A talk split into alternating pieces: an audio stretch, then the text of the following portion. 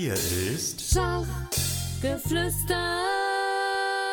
Hallo liebe Zuhörer, ich heiße Xenia Bayer und das ist mein Podcast Schach für Kinder. Eine geheimnisvolle Person.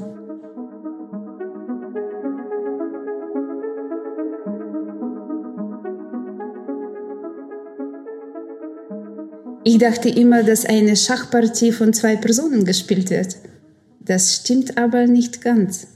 Es gibt in Wirklichkeit noch eine Person, die man nur selten sieht, aber sie ist immer bei allen wichtigen Wettkämpfen dabei und beobachtet das Geschehen.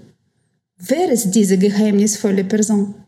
Darüber spreche ich heute mit meinem Gast Peter Gabriel, dem Turnierleiter unseres Vereins. Hallo Peter, herzlich willkommen in meinem Podcast. Ja, hallo, mein Name ist Peter Gabriel und ich bin Schachschiedsrichter, abgesehen davon, dass ich auch gerne spiele. Und äh, der Schiedsrichter ist, denke ich, die geheimnisvolle Person, die hier gemeint ist. Und bei Bundesliga-Wettkämpfen oder in der Oberliga, auch in Bayern, ist immer ein Schiedsrichter mit anwesend. Der muss auch mit anwesend sein, weil Spieler bei den Wettkämpfen Normen machen können, also sowas wie internationaler Meister oder Großmeister. Und das muss dann von einem unabhängigen Schiedsrichter bestätigt werden. Weil sonst, wenn der nicht dabei wäre, dann könnten die da irgendwas mauscheln und das möchte die FIDE, der Weltschachbund, gerne verhindern. Und deswegen ist da immer ein Schiedsrichter dabei und die Aufgabe ist zu schauen, dass alles gemäß den Schachregeln quasi gehandhabt wird. Dass die Spieler die richtigen Züge spielen, was bei Kindern manchmal nicht so ganz der Fall ist. Da passiert schon mal, dass ein Zug gespielt wird, der nicht so ganz gut war, der so nicht erlaubt ist. Oder dass ein König im Schach stehen bleibt. Und dann ist immer die große Frage, was ist denn jetzt? Du bist also unsere geheimnisvolle Person, die bei allen Turnieren anwesend ist. Jetzt kommen wir zu den Aufgaben. Welche Aufgaben hat Shiri? Warum ist er eine der wichtigsten Personen bei Turnieren? Du hast schon zwar ein paar Aufgaben erwähnt. Was gibt es da noch Wichtiges, was du tun solltest? Also bei Turnieren wie jetzt zum Beispiel unsere Vereinsmeisterschaft, da geht die Arbeit schon vor dem Turnier los, weil man muss irgendwie aufschreiben, zu welchen Bedingungen das Turnier gespielt wird, wie sind die Bedenkzeiten, äh, wie werden die Auslosungen gemacht, welche Art von Turnier, wer spielt gegen wen. Äh, sowas muss alles vorher aufgeschrieben werden in der sogenannten Ausschreibung. Und die wird dann verteilt, veröffentlicht und jeder, der mitspielen möchte, liest es durch und sagt dann, ja, okay, passt für mich, da melde ich mich an. Und die Anmeldung erfolgt dann typischerweise entweder beim Organisator, oft aber auch direkt beim Schiedsrichter. Dann äh, geht's los mit dem Turnier. Da wird man als guter Schiedsrichter nochmal ein paar Regeln wiederholen. Zum Beispiel die Bedenkzeit oder erklären, wo bei den Erwachsenen vor allem geraucht werden darf, wo Toiletten zu finden sind, wo Zuschauer hingehen dürfen oder nicht. Bei der Bundesliga gibt es da einen eigenen Bereich neben den Spielern. Da darf niemand hin, da dürfen nur die Spieler hin. Und sowas muss vor dem Turnier, vor der Partie erklärt werden, damit alle Bescheid wissen. Genau. genau. Wenn es dann losgeht, dann äh, ist die erste Aufgabe, die Uhren zu starten, wenn jemand nicht da ist. Kann mal passieren, gerade äh, wenn jemand aus Frankreich oder England oder sonst wo zur Bundesliga kommt, kann es mal passieren, dass halt einer nicht kommt. Oder auch bei einem großen Turnier, wenn da 200 Leute spielen, dann kommen die typischerweise von ihrem Hotel oder sonst im Zimmer oder ihrer Wohnung zu Hause. Und wenn der im Stau steht, dann kommt er halt zu spät. Und dann ist Aufgabe des Schiedsrichters zu schauen, dass die Uhr trotzdem gestartet wird. Weil die Uhren müssen alle gleichzeitig gestartet werden, damit es hinterher auch gleichzeitig aus ist und nicht erst um drei in der Früh zum Beispiel. Das nächste ist dann, was ein guter Schiedsrichter macht, ist kontrollieren, ob die Uhren auch richtig laufen. Weil ab und zu kommt es vor, dass eine Uhr nicht richtig eingestellt ist. Das sollte man als Schiedsrichter bemerken und dann korrigieren. Oder was selten vorkommt, aber auch, dass eine Uhr nicht richtig geht oder komplett ausfällt. Batterie leer zum Beispiel und fertig. Und da macht man als Schiedsrichter jetzt noch was, was immer für Verwunderung sorgt. Man geht durch und schreibt ab und zu die Zeit auf, die auf der Uhr angezeigt wird und wie viele Züge gespielt worden sind, sodass man, falls die Uhr tatsächlich ausfällt, so ungefähr eine Chance hat, wieder eine vernünftige Zeit einzustellen und die beiden dann weiterspielen können. Aber die Zeit stellst du dann als Schiedsrichter? Die Zeit stelle immer ich als Schiedsrichter. Also die, die Turnierteilnehmer, die dürfen das nicht? Genau, als Turnierteilnehmer darfst du die Uhr nur betätigen, nachdem du den Zug ausgeführt hast und ganz am Anfang starten. Ansonsten darf man die Uhr eigentlich nicht angreifen. Da gab es früher so Spezialisten mit den mechanischen Uhren, die waren da wie Zauberer ganz geschickt und plötzlich waren fünf Minuten mehr auf der Uhr, Aha. obwohl er nur nachgeschaut hat, wie viel Zeit noch übrig ist. Gibt sowas? Oder gab es so, sowas? Sowas gab es. Mit elektronischen Uhren ist es deutlich schwieriger bis wirklich schwer möglich. Aber die Regel kommt von da und es gibt auch keinen Grund. Wenn irgendwas ist, einfach den Schiedsrichter rufen, Hand heben oder hingehen, was immer. Und dann kommt der Schiedsrichter, schaut sich die ganze Sache an und entscheidet dann, was zu tun ist. Das gilt auch für äh, nicht regelkonforme Züge. Also wenn zum Beispiel ein Springer wie ein Läufer gezogen wird oder wenn der König im Schach stehen bleibt, einfach den Schiedsrichter rufen und der entscheidet dann, was zu tun ist. Das passiert wahrscheinlich oft erst bei Kinderturnieren.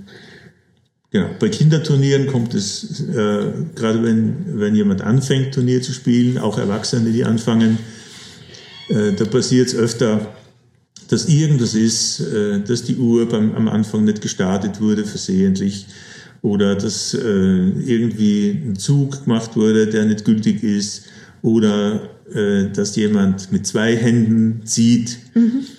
Und genau solche Sachen äh, muss man dann in irgendeiner Form entweder festhalten und manchmal gibt es dann auch eine Zeitgutschrift für den Gegner. Das ist so das häufigste, was vorkommt. Du bist auch der Schiedsrichter in unserem Verein. Wolltest du schon immer ein Schiedsrichter werden oder gab es andere Gründe? Ich wollte eigentlich nicht Schiedsrichter werden, so in dem Sinn. Aber äh, ich habe angefangen als Mannschaftsführer und da ist es dann irgendwann so gewesen, dass ich festgestellt habe, ich kenne die Regeln zu wenig, um quasi hier mit den anderen mitdiskutieren zu können und zu sagen, nein, nein, im Moment, so ist es gar nicht, sondern die Regel ist so und so. Und wenn das natürlich zu unseren Gunsten ist, die Regel zu kennen und dann drauf zu bestehen, ja. und dann hätte man eine Partie gewonnen, dann bin ich als Mannschaftsführer natürlich daran interessiert, weil ich möchte ja mit meiner Mannschaft gewinnen. Mhm. Und so habe ich dann angefangen, mal äh, einen Schiedsrichterlehrgang zu machen, einfach um ein bisschen mehr über die Regeln zu lernen. Und das war der regionale Schiedsrichter, das ist so quasi die erste Stufe, die es damals gab. Mittlerweile gibt es noch einen Verbandsschiedsrichter, der gilt dann nur für Bayern. Der regionale Schiedsrichter gilt schon für ganz Deutschland. Und äh, da lernt man ein bisschen mehr, aber auch noch nicht so viel. Also das ist noch relativ einfach, äh, die Sache zu lernen und dann die Prüfung zu machen, die man am Schluss dann machen muss, um offiziell dann Schiedsrichter zu sein. Jetzt kommen wir zur Ausbildung. Wie wird man zum Schiedsrichter? Welche Voraussetzungen muss man haben? Zum Beispiel gut Schach spielen können. Gibt es eine Ausbildung für den Schiri? Das war schon das Erste, was ich gesagt habe, jetzt zur Ausbildung. Und wenn man das noch intensiver betreiben möchte oder noch mehr über Schachregeln lernen, dann äh, kann man den nationalen Schiedsrichter machen. Das ist so die zweite Stufe. Der gilt dann für ganz Deutschland auch. Und das ist für Deutschland auch die höchste Stufe, die es gibt. Wem das noch nicht genug ist und wer dann zum Beispiel in der Bundesliga Schiedsrichter sein möchte, der wird dann FIDE-Schiedsrichter. FIDE ist der Weltschachbund und die haben auch noch mal zwei Stufen, den FIDE-Schiedsrichter. Und wenn jemand dann noch mehr als Schiedsrichter tut, quasi übt und Praxis hat, dann muss er noch ein bisschen andere Sprachen lernen oder können. Also Englisch ist zum Beispiel ganz gut. Und dann bekommt man den Titel internationaler Schiedsrichter. Das ist so das Höchste, was man, was man bekommen kann. Und da gibt es dann nochmal ein bisschen Abstufungen. Also das, was ich bis jetzt gemacht habe, reicht nicht, um zum Beispiel bei einer Weltmeisterschaft als Schiedsrichter dabei zu sein. Bei einer Schacholympiade, was ein großes Turnier ist, mhm. wo auch viele Schiedsrichter benötigt werden, da wäre das völlig okay. Also da könnte ich mit dabei sein. Bei wie vielen Turnieren warst du schon als Schiri tätig? 20 bis 30 würde ich mal sagen. Jetzt, wobei Turniere ist bei der Bundesliga so ein dehnbarer Begriff, weil da ist das Turnier über das ganze Jahr, aber die einzelnen Runden werden einzeln ausgewertet. Mhm. Das heißt, ich bin dann quasi bei fünf einzelnen Runden dabei und es ist für die FIDE von der Auswertung sind es fünf Turniere, aber für den deutschen Schachbund oder Veranstalter ist es nur eine Saison Bundesliga. Also letztes Jahr hattest du ein Debüt, glaube ich, in der Bundesliga als Hauptschiedsrichter gehabt. Mhm. Wie hast du dich dabei gefühlt? Warst du nervös? Ist es anders, ein Schiedsrichter im Verein und in der Bundesliga zu sein? Das ist ein großer Unterschied, denn im Verein hier kenne ich die Leute und wenn ich hier irgendetwas falsch machen würde, ja, dann besprechen wir das kurz und bringen es in Ordnung und passt schon. Und wir müssen auch keine Ergebnismeldungen machen für an den Schachbund, an den Deutschen, was jetzt völlig neu war für mich. Und bei mir war es so, das erste war in der Frauenbundesliga sogar ein mhm. Wettkampf. Und da gab es dann noch mit Corona-Bestimmungen ein bisschen was ganz am Anfang, weil da war schon ein großes Durcheinander. Das war vor, der, vor dem Wettkampf, noch nicht Bundesliga. Und da habe ich dann schon etwas befürchtet, es könnte wieder Chaos in irgendeiner Form kommen mhm. und ich muss irgendwie damit fertig werden und das lösen und die Ergebnisse melden und hoffen, dass alles funktioniert von der Technik, dass der Computer mitmacht und alles irgendwie hinzubringen ist. Und es gab dann eine Kleinigkeit, da saßen zwei von den Spielerinnen an den falschen Brettern. Aha. Und ich habe vorher die Aufstellung auf, vorgelesen, sicherheitshalber, und dann haben wir das gleich rausgefunden, die haben die Plätze getauscht und ab dann war alles gut, alles gut gelaufen. Bist du ein strenger Schiri? Hast du schon mal Strafen verhängt und wenn ja, welche? Ja, aber das hat nichts mit streng zu tun, sondern meine Aufgabe ist, darauf zu achten, dass die Regeln eingehalten werden. Und bei den Regeln sind zum Teil auch Strafen vorgesehen. Das, was ich vorher gesagt habe, mit den zwei Minuten für den Gegner wenn man zum Beispiel einen ungültigen Zug macht, ist meine Aufgabe, diese Strafe, die jetzt keine große Strafe ist, weil es ja eine Gutschrift für den Gegner mhm. ist, also der Gegner bekommt zwei Minuten dann zusätzlich auf der Uhr dafür, dass er gestört wurde. Das ist meine Aufgabe, das auszuführen. Das Gleiche ist, wenn äh, jemand einen ungültigen Zug macht, ist genau die gleiche Situation und die schlimmste Strafe, die ich je vergeben musste, ist die Partie, die vorher unentschieden geendet hat, als verloren erklären. Das war in der Bundesliga. Dort ist es nämlich verboten, komplett verboten, elektronische Geräte mit dabei zu haben. Und der Spieler hatte einen Rucksack dabei und einen Laptop drin. Und auf das hinauf war die Partie dann verloren. Hat das er was die, benutzt? Oder? Ich glaube dass er nicht, dass er es benutzt hat.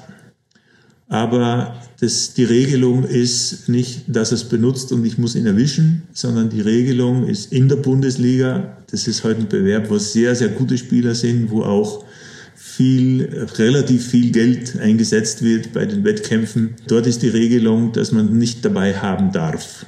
Und wir haben da so einen Scanner, wie das vielleicht manche vom Flughafen kennen, mhm. Metalldetektor, und untersuchen dann so zufällig Spieler, wo man die man entweder per Zufallszahlengenerator auswählt, also ganz zufällig, oder auch, wenn man als Schiedsrichter den Eindruck hat, der verhält sich irgendwie verdächtig, ja, der geht auf die Toilette, kommt zurück, eine ganz komplizierte Stellung am Brett und macht sofort einen Zug. Das ist ein Hinweis darauf, dass der vielleicht auf der Toilette mit dem Computer analysiert mhm. hat. Und darum kann man natürlich schauen, oder liegt es nahe zu schauen, hat der eben ein Handy oder was dabei bleiben beim Thema. Unsere jungen Zuhörer möchten bestimmt wissen, was bei Turnieren erlaubt ist und was nicht. Darf man zum Beispiel während des Turniers essen oder trinken? Essen und trinken darf man, solange man den Gegner nicht stört. Das ist eigentlich bei Turnieren so das Hauptkriterium. Man kann eigentlich ganz viel machen, solange man den Gegner nicht stört. Hängt jetzt natürlich vom Gegner ab, was dann erlaubt ist. Also wenn der Gegner einverstanden ist, dass du hier ein Drei-Gänge-Menü verspeist, und den Platz belegst und niemand was dagegen hat, dann ist es okay. Wenn der Gegner gestört ist dadurch, dann kannst du natürlich trotzdem zum Beispiel eine Käsesemmel essen oder Wurstbrot, weil das muss er quasi aushalten. Das muss er erlauben. Was jetzt so Grenze ist, auch wo man, wo man sieht, bisschen, es hängt vom Gegner ab. Es gibt Spieler, die während sie nachdenken gerne eine Schachfigur in die Hand nehmen und die immer wieder bewegen. Und das ist so, während sie selbst nachdenken, dürfen sie das tun. Das macht übrigens Nepo immer. Das habe ich auch gemerkt bei ja. WM. Und wenn der Gegner am Zug ist und der Gegner sich dadurch gestört fühlt, dürfen sie es nicht tun. Also das kann sogar davon abhängen, wer am Zug ist, was man tun darf und was nicht. Gab es lustige oder komische Situationen bei Turnieren, die du als Schiri erlebt hast? Also lustige Situationen, vielleicht so gerade mit König im Schach, dann, dass jemand kommt und sagt, ja, ich weiß schon, wenn der König im Schach steht, Läufer zieht und dann steht der König im Schach. Aber bei mir ist der Gegner jetzt in Schach hineingezogen mit dem König. Was ist denn jetzt? Naja, der steht genauso im Schach, wie wenn der Läufer weggezogen wäre. Ja. Es ist eigentlich kein Unterschied. Aber für den Spieler war es halt nicht klar, was ist. Und komisch? Oder? Komisch, also beim Schach eher weniger.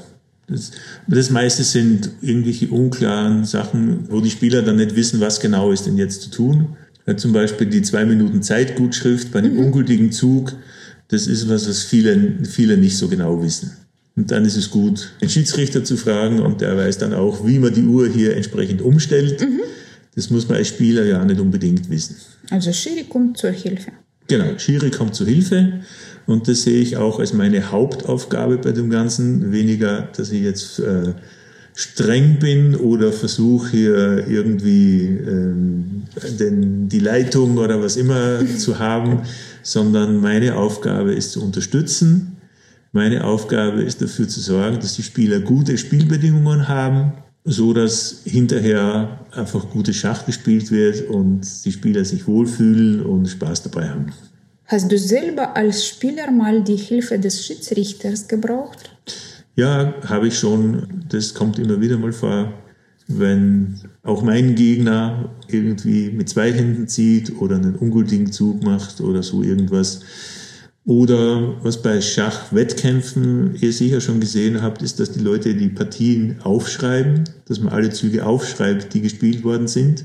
Und da gibt's immer wieder mal Unklarheiten, wann denn aufgeschrieben werden muss. Und man darf einen Zug nicht aufschreiben und dann seinen eigenen Zug machen. Den vom Gegner darf man nicht aufschreiben.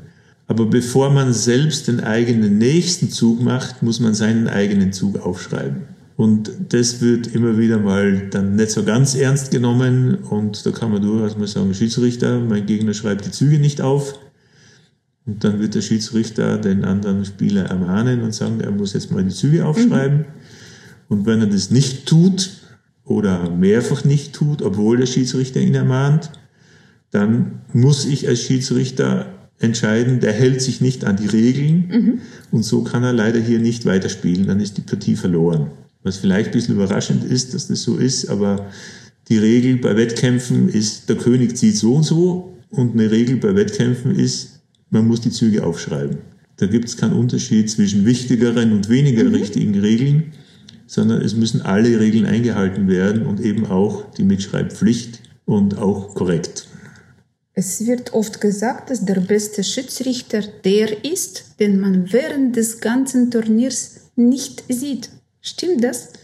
Das ist nicht ganz richtig. Der beste Schiedsrichter ist der, den man nicht bemerkt, der aber dann immer da ist, wenn es ein Problem gibt. Dann muss man ihn schon merken.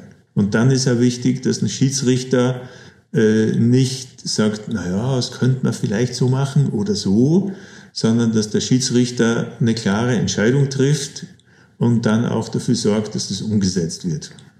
So in diesem Jahr ist bei uns im Verein ein Jugendopen-Turnier geplant. Du bist der Organisator und der Schiedsrichter des Turniers. Mhm. An dem Turnier werden viele Jugendliche teilnehmen, die aus anderen Vereinen kommen. Auch unser Verein wird hoffentlich stark vertreten sein. Wie bleibt man als Schiedsrichter im heimischen Turnieren neutral?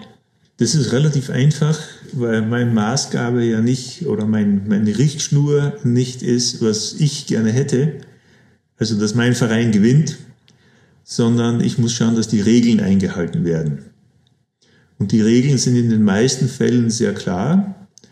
Es bleibt ganz bewusst und absichtlich ein gewisser Spielraum für den Schiedsrichter. Das heißt, man kann dann entscheiden, ja, ist es jetzt eher Absicht, so wie sich der Spieler verhält, oder ist es eher ein Versehen? Oder manchmal auch bei Kindern oder älteren Spielern, die einen wissen es noch nicht so genau und die älteren Spieler haben vielleicht das ganz lange Zeit anders gemacht. Und da kann ich natürlich als Schiedsrichter toleranter sein. Und in dem Fall ist es so, dass ich mir Mühe geben werde, die Spieler gleich zu behandeln, egal von welchem Verein die sind.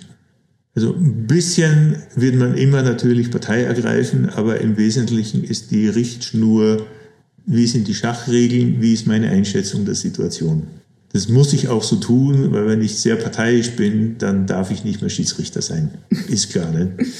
Ist beim Fußball ähnlich, genau. wenn einer die Tore und die Elfmeter nur für eine Mannschaft gibt, der Schiedsrichter, dann ist er auch nicht lange Schiedsrichter.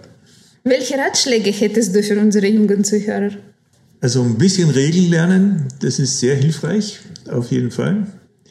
Und ähm, es gibt ein paar Regeln, die auch für die Spieler sehr, sehr wichtig sind was man sich im Prinzip von Anfang an angewöhnen sollte. Und das eine ist, alle Züge mit einer Hand ausführen. Das war früher eine Empfehlung, jetzt ist es tatsächlich Regel. Das heißt, wenn man eine Rochade macht, mit dem König zuerst, dann den Turm auf die andere Seite. Beim Schlagen mit einer Hand die eigene Figur hinstellen und die gegnerische entfernen. Und beim Bauern umwandeln ist meine Empfehlung, erst die Dame auf das Umwandlungsfeld oder Turmläufer, Springer, was immer, auf das Umwandlungsfeld stellen, gegebenenfalls eine Figur dort schlagen und dann erst den Bauern wegnehmen. Da gibt's nämlich hinterher kein Problem zu sehen, ist der auf der richtigen Linie eingesetzt worden, weil der Bauer steht noch dort, das sieht man deutlich. Wenn man erst den Bauern wegnimmt und dann die Dame hinstellt, ja, ist der Bauer jetzt auf der C- oder D-Linie gestanden? Die Dame steht jetzt auf der E. Ja. Was ist denn genau passiert? Und das ist, denke ich, auch ein Grund, warum diese Regelung mit einer Hand jetzt stärker durchgesetzt wird, mhm. äh, weil es leichter zu sehen ist, was ein Spieler macht, ja. wenn nur eine Hand über dem Brett ist. Wenn man es jetzt nämlich mit zwei Spielern, mit zwei Händen, dann haben wir schon ganz viele Hände über dem Brett und weiß nicht mehr so genau, was hat denn der jetzt gezogen? Und wo standen denn die Figuren alle vorher?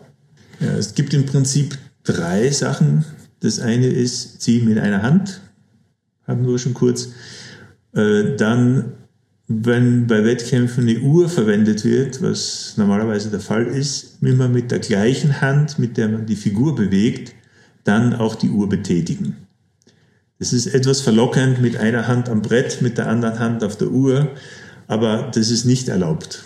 Also immer mit der gleichen Hand, das kann die rechte Hand sein, das kann die linke Hand sein, auch im Wechsel, einmal mit der rechten Hand die Figur ziehen und Uhr betätigen, mit der linken Hand ziehen, Uhr betätigen, ist völlig okay, aber nicht gleichzeitig mit zwei Händen, das ist nicht erlaubt. Und eine Sache gibt's noch, das ist sehr verlockend, ausgeführte Züge wieder zurückzunehmen. Und das ist grundsätzlich beim Schach nicht erlaubt. Und meine Empfehlung ist, das auch nicht zu tun, wenn es jetzt kein Wettkampf ist oder wenn es nur so eine Partie ist, äh, wo man halt ein bisschen spielt mit einem Freund, weil man gewöhnt sich an, erst nachzudenken und dann den Zug auszuführen. Und wenn man das nicht so genau macht, dann passiert es halt vielleicht beim Wettkampf, dass man den Zug ausführt und dann feststellt, oh, der war jetzt aber nicht so gut und dann ist Zurücknehmen nicht erlaubt. Da gibt es auch ein nettes Video von Magnus Carlsen, mhm. unserem besten Schachspieler aktuell. Der hat es genauso gemacht. Zug ausgeführt, gesehen, oh, der ist nicht gut und dann zurückgenommen. Also passiert, kann man nicht vermeiden, passiert den Besten. Aber wenn man sich angewöhnt, es nicht zu tun, dann passiert es weniger. Und wir wollen ja alle möglichst wenig Fehler machen beim Schach. Zum, zum Schiedsrichter würde ich, würde ich empfehlen, freundlich zu sein, weil der Schiedsrichter im Zweifelsfall dann vielleicht auch nicht bewusst, aber unbewusst so entscheidet, wie es deinem Auftreten ihm gegenüber entspricht. Das heißt, wenn du dem Schiedsrichter gegenüber freundlich bist, aufmerksam zuhörst und die Sachen, die er dir als Anweisung gibt, dann auch ausführst, dann hast du eher eine Chance, im Zweifel vom Schiedsrichter auch positiv beurteilt zu werden, weil man nimmt dann an, als Schiedsrichter jetzt, dass der Spieler das gerne richtig machen möchte, mhm. aber es vielleicht noch nicht so gut kann. Und im anderen Fall, wenn ich sage, ja, weiß eh alles besser als du, du bist zwar der Schiedsrichter, aber ich kenne mich eh besser aus, ich spiele schon so lange Schach und ich weiß, wie alles geht, ja. dann wird der Schiedsrichter im Zweifelsfall sagen, naja, der tut zwar so, als wüsste er alles besser, aber ich habe schon festgestellt, er weiß es nicht und deswegen vermute ich, ist es jetzt Absicht, dass er das falsch gemacht hat. Und dann würde ich es eher bestrafen als bei jemandem, der, bei dem ich sehe, der gibt sich Mühe, das alles den Regeln gemäß zu machen. Vielen, vielen Dank für das Gespräch. Sehr interessant und informativ für unsere Zuhörer. Danke auch. Hier ist Schachgeflüster.